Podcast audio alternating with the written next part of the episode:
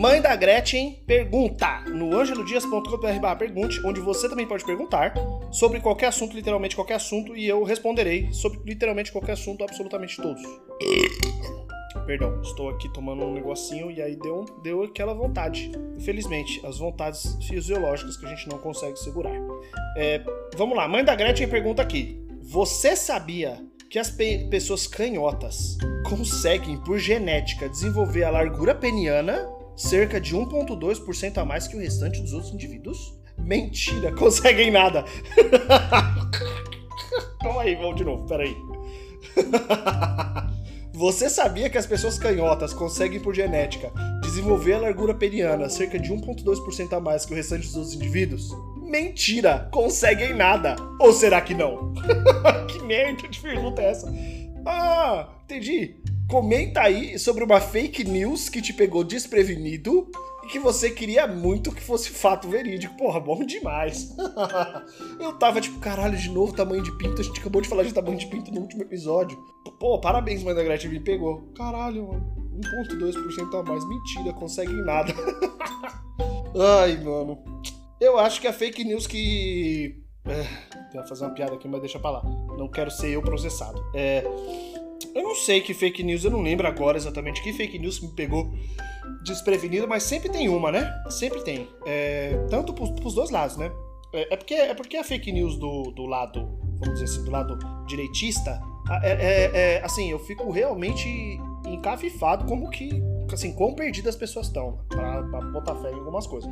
Porque a, a fake news do lado direitista, a maioria das vezes, é simplesmente, é tipo assim, porque o Coca-Cola com fetos de, de aborto das mães, abortistas, esquerdistas, esquerdistas, putas, todas grávidas do Jorge Soros do Foro de São Paulo. É sempre umas coisas que você fica, rapaz, caralho, man, calma. Escolhe uma, escolhe uma coisa maluca pra acreditar, não acredite em todas.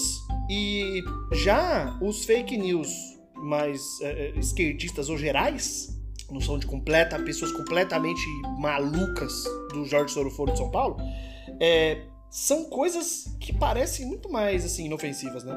Eu acho que a grande fake news que me pegou desprevenido, eu queria muito que fosse fácil e fato verídico, é todo o mercado da é todo o, o, o mercado dos remédios, né? Porque é tudo mentira, vocês sabem, né, gente? Muita coisa é mentira, mentira.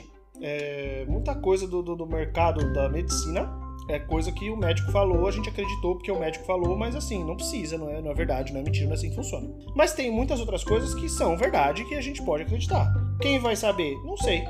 Eu nunca esqueço a coisa que eu tava conversando com um amigo meu uma vez, a gente tava falando sobre é, psiquiatria, né? E remédios psiquiátricos. E, distor e dis distornos. Transtornos e distúrbios. E a gente acabou chegando, tipo, a gente foi nesse lugar, tipo, ah, quem decide com transtorno é um transtorno?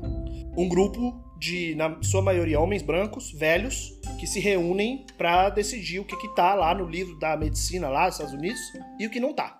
Esse grupo de homens, eles se reúnem, parece, oh, parece uma grande fake news, parece uma grande teoria da conspiração, né? Um grupo de homens brancos se reúnem e eles decidem o que é transtorno e o que não é. A grande maioria desses, desses médicos, eles estão é, eles têm na folha de pagamento deles dinheiro de empresas de remédios.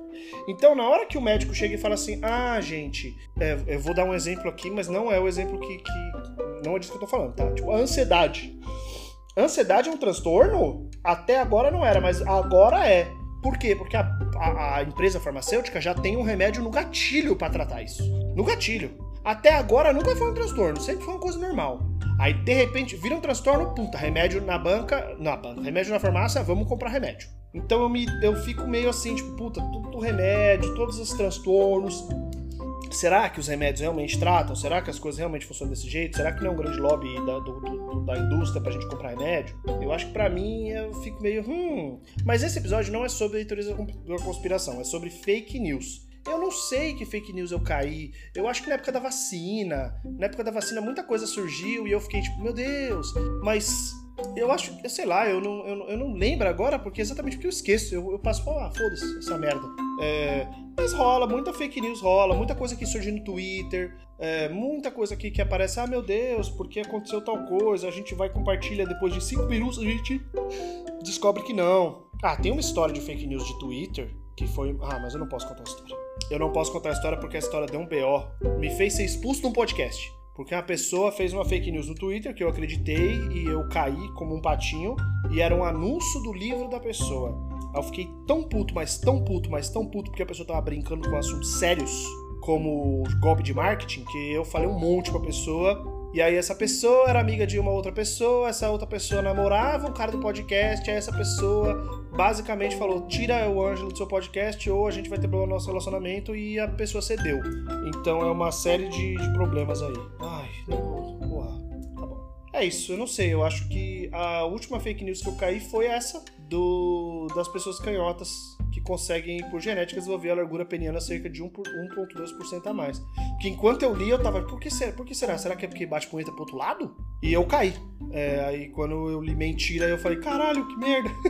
é isso. Espero que vocês tenham gostado desse episódio. Foi meio louco, mas é, a vida às vezes tem os bons, às vezes tem os ruins. Beijos e tchau!